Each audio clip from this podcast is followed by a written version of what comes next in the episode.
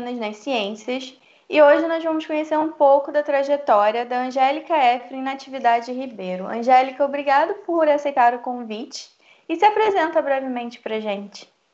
Então tá. Oi, gente, tudo bom? Eu sou Angélica, sou graduanda em Teoria, Crítica e História da Arte pela Universidade de Brasília e atualmente participo de projetos paralelos ligados à história da arte e cultura oriental. Então, antes da gente falar da sua graduação atual, eu queria que você falasse um pouco sobre o que te motivou a iniciar primeiro a graduação em engenharia de software, também na Universidade de Brasília, e o que te levou depois a interromper esse curso, pelo que a gente viu, quase perto de concluir? Então, é, foi o primeiro curso né, que eu entrei na, na UNB e eu não tinha muito, muita certeza do que eu queria fazer. E aí eu fui para engenharia de software, porque minha mãe é engenheira, então ela estava dando esse, esse empurrãozinho assim, né? Bem de leve.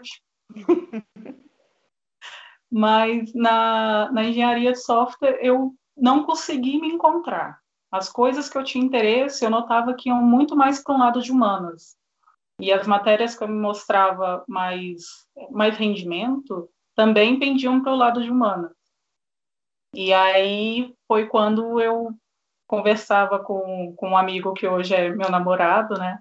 E aí a gente falava dessas, desses desencantos com o curso, que acabou sendo muito mais teoria, muito mais cálculo do que a gente realmente pegar e fazer algo, né? Porque a gente tem toda essa ideia de engenharia montar robôs e tudo mais. Tem um pouco disso, mas é uma trajetória muito longa até você chegar lá.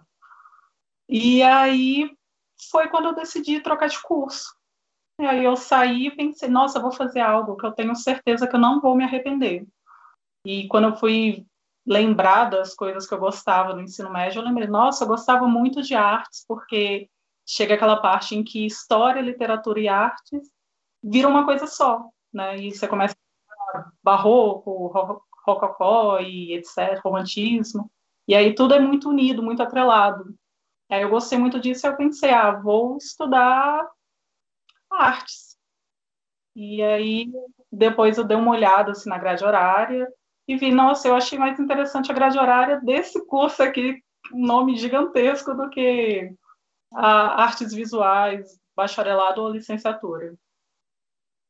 Então, em 2015, você iniciou a sua graduação atual, que é de Teoria Crítica e História da Arte, também na UNB. Nunca é tarde para se reinventar, eu acho que isso que fica a dica para todo mundo que esteja assistindo esse vídeo. E como foi que você conheceu esse curso? Quais foram as suas motivações? Você já falou um pouquinho das motivações para iniciar então essa graduação.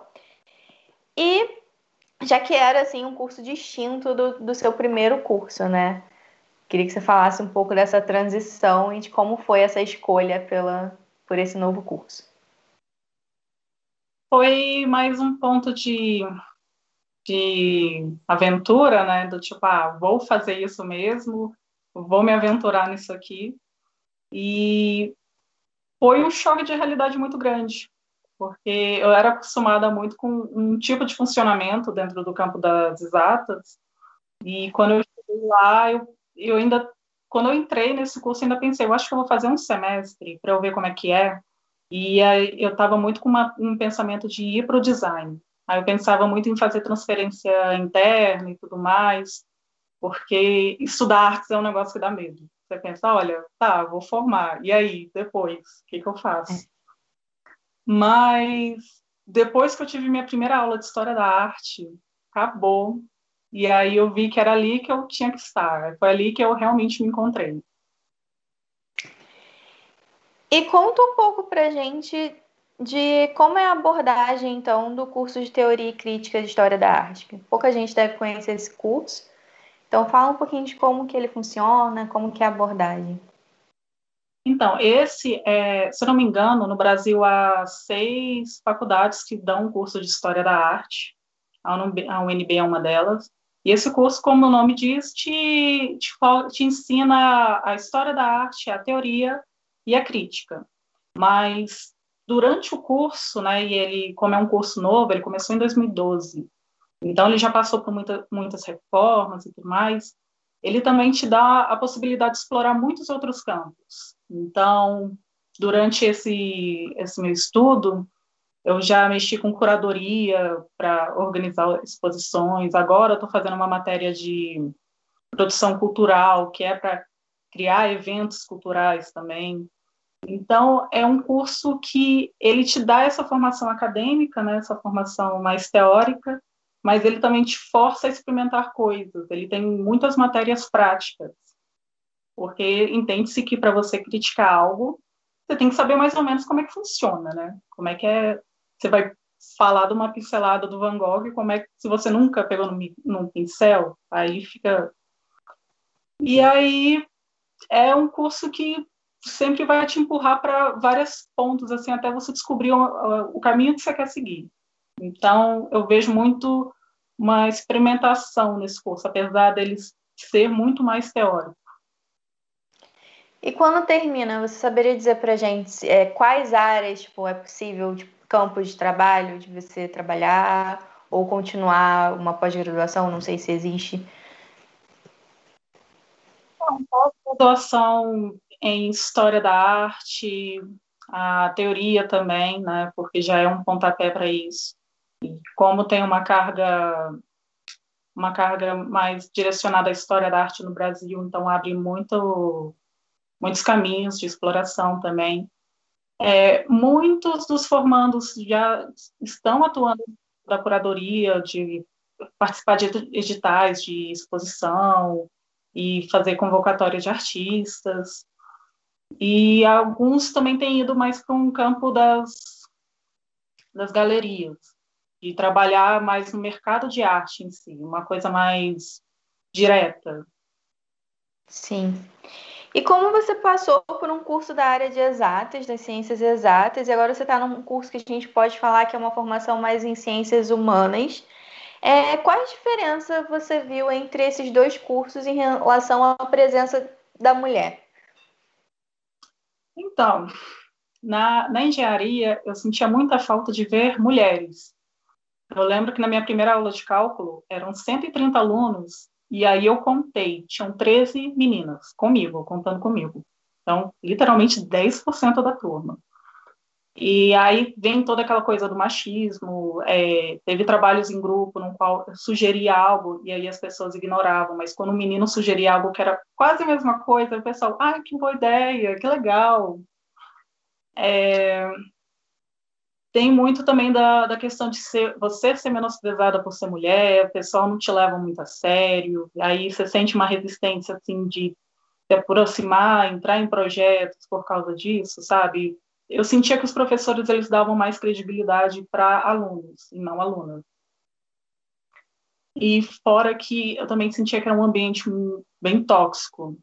Eu senti uma transição enorme, uma diferença enorme quando eu, quando eu entrei em artes porque era um ambiente muito mais leve. A maioria das, dos professores são mulheres, né? Eu acho que eu só, só tive aula com uns três professores durante minha graduação, três ou quatro. Então, é um curso que essa diferença, o que eu mais senti é, um, é mais um acolhimento. E Conta um pouco pra gente sobre a sua experiência com narrativa de mangá e o estudo de artes do leste asiático. Então, né? Tudo começou em 2017, em que eu e um amigo meu, a gente começou a ir atrás de professores na, na UNB. Dentro do nosso departamento não tinha muito, né? Porque a gente queria explorar o cyberpunk, o subgênero de ficções científicas e tal. E aí a gente acabou caindo no departamento do design e um professor se dispôs a orientar nossa nossa pesquisa e tudo mais, até que ele falou assim: "Ah, o bom das ciências humanas é que tudo é passível de estudo. Tudo tem uma coisa ali para você explorar". E como eu tinha muito aquela cabeça de exatas, eu fiquei: "Quê? Então eu posso pesquisar as coisas que eu gosto e, e descobrir por que, que eu gosto delas, os, os conceitos por trás delas". E aí, a partir disso, é, meio que gerou uma engrenagem em mim, nesse meu amigo, porque a gente gostava muito de falar de roteiros, de narrativas, do porquê que a gente gostava de tais histórias, por que, a gente se sentia muito atraído por um, uma coisa em histórias em quadrinhos, em mangás e tudo mais. E aí a gente percebeu, cara, é narrativa. E começamos a estudar narrativa e no que eu fui estudando narrativa, eu fui vendo que tinha muita coisa que poderia inserir história da arte ali. Então, foi um caminho que se abriu. E fala um pouco também sobre as suas atividades de estágio na classificação indicativa do Ministério da Justiça. Como é que foi esse período de estágio para você? Então, eu tenho só coisas boas a dizer de lá, porque eu conheci pessoas fantásticas, foi uma experiência muito bacana e foi também uma, um grande aprendizado, porque eu não sabia como é que funcionava isso. A gente só tem uma ideia de tipo assim, ah, o governo faz, fala lá que é tal classificação e pronto. Mas tem toda uma análise, tipo, recebe a mídia antes, aí você tem que assistir tudo, e tem um guia que diz que vai classificar as cenas. Cenas com tais coisas levam tal idade, tal, tal, tal.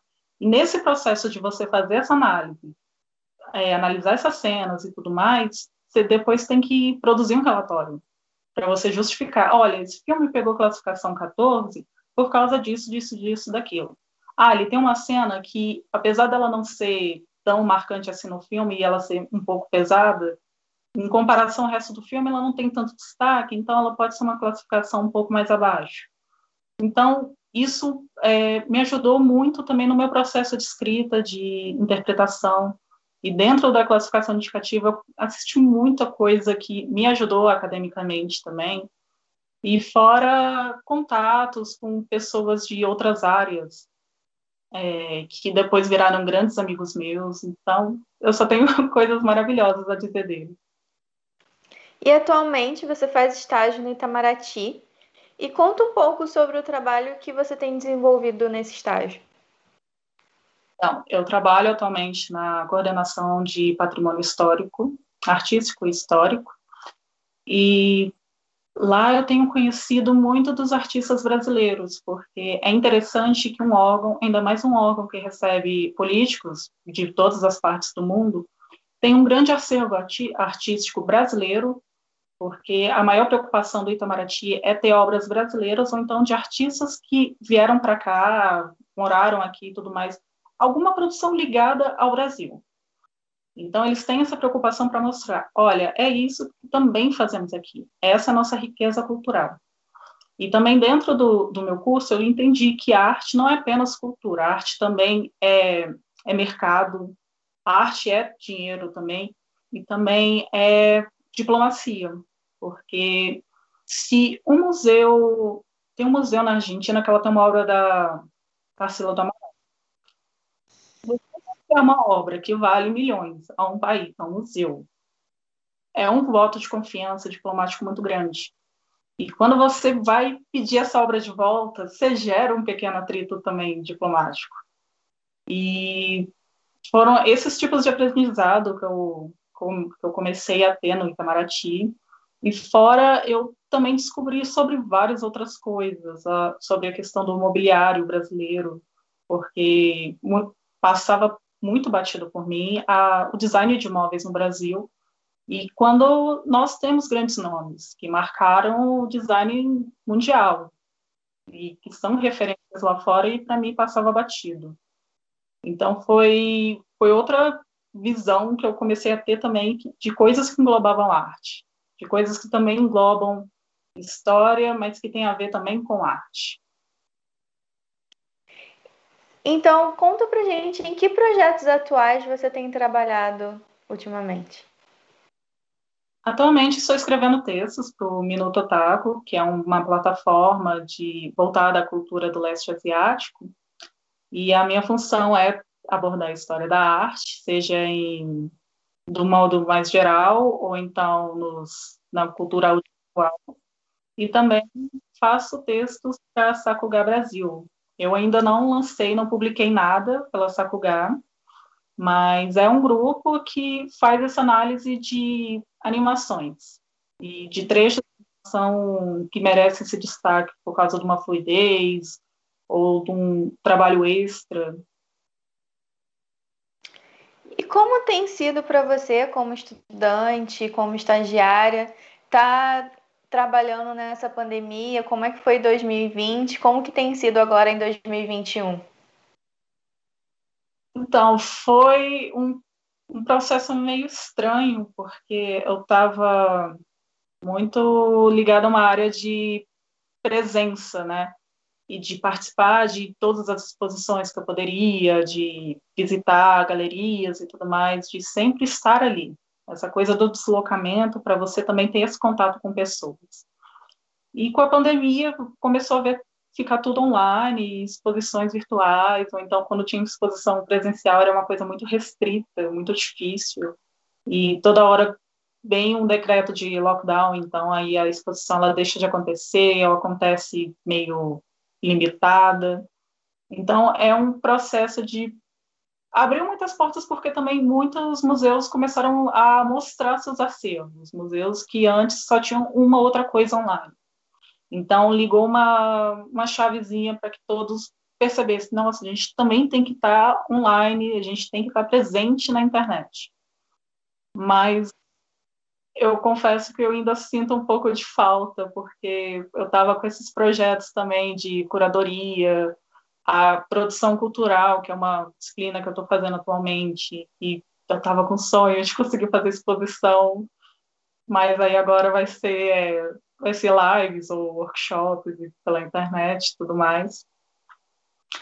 Aí eu acho que é, é muito isso, é você também sempre ficar de olho no que alguém vai lançar online. Então, acho que dá um pouco mais de ansiedade, porque é, é mais tempo na internet que você tem que ficar vigiando coisas e, e estar disposta a participar das coisas. É, é um pouco confuso, é meio loucura. E agora a gente vai para a segunda parte da nossa entrevista, uma parte que eu digo sempre que é um pouco mais pessoal. E eu queria começar perguntando para você se ao longo da, da sua vida, da sua carreira, alguma mulher te inspirou a sempre seguir em frente. Nossa, várias. Atualmente eu tô, eu tenho estado muito encantada com uma artista que ela ainda está viva, que é a Anabela Geiger. E eu gosto muito da trajetória dela e porque ela também teve uma presença muito forte durante a ditadura. Então, ela, come... ela deu aulas no, no MAN durante a ditadura e ela falava desses conflitos que, às vezes, o, em entrevistas dela, ela falava que os alunos sumiam, sabe, paravam de ir porque começavam a ter medo. E aí ela tentava trazer essas propostas experimentais, e aí sempre tinha uma pessoa meio assim, né? Tipo, como assim, hein? Então, eu gosto muito dela porque ela também tem uma abordagem de pensar a mulher, o lugar da mulher. E tem um trabalho dela que eu gosto bastante, que é uma série de fotografias em que ela vai fazer analogias da mulher na cidade com a mulher indígena, para fazer esses para paralelos entre a sobre o que é ser mulher, né? O papel feminino, papel feminino, entre aspas. E se você pudesse encontrar a Angélica do futuro, como é que você espera ver que ela está e o que, que você diria para ela? Olha, espero sucesso, espero encontrá-la muito bem sucedida. E eu diria que, apesar de ser um período muito turbulento para agora, porque a arte é sempre um dos campos mais atacados em governos instáveis, né? É, que, apesar de tudo, de todas as dificuldades, e porque também ainda é um curso meio elitista, eu que, espero poder dizer para ela: nossa, super valeu a pena, porque eu quero estar aí onde você está agora. E sobre aquelas questões que a gente não encontra no currículo, é, você poderia compartilhar com a gente um sonho ou uma meta? Uma meta atual é cursar é, restauração de arte, porque foi um foi uma coisa que eu comecei a ter contato quando entrei no Itamaraty, porque aí eu conheci uma restauradora que trabalha com algumas obras de lá e despertou esse interesse. E também queria muito continuar com produção acadêmica, porque é algo que eu gosto muito, produção de textos e artigos. E agora a gente vai para as nossas rapidinhas, e eu vou falar algumas poucas palavras, e eu queria que você dissesse o que significa para você em uma outra palavra ou frase.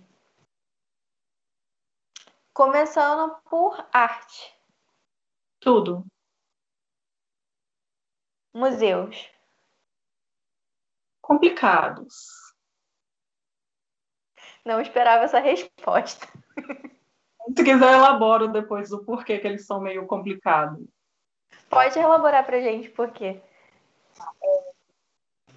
Tem algo, é, tem algo que é, é, conhecido, né, que é a estrutura moderna dos museus, que é chamado de cubo branco, que é, são os quadros alinhados assim na altura dos seus olhos, as paredes brancas, e aquele ambiente no qual você não pode falar nada, você tem que ficar quietinho, contido e tudo mais.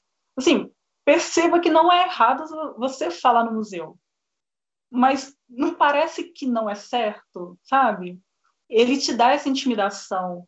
E aí essa estrutura modernista dá essa intimidação e também meio que afasta as pessoas, porque é aquele ambiente estéreo e, e de coisas indomadas, aí parece que os quadros são coisas que vão te engolir, te amedrontam de alguma forma. Aí por isso que eu tenho essa relação com os museus, de que eu compreendo muito a estrutura deles e gosto bastante de estar neles, mas eu entendo a versão das pessoas. Entendi. História da arte.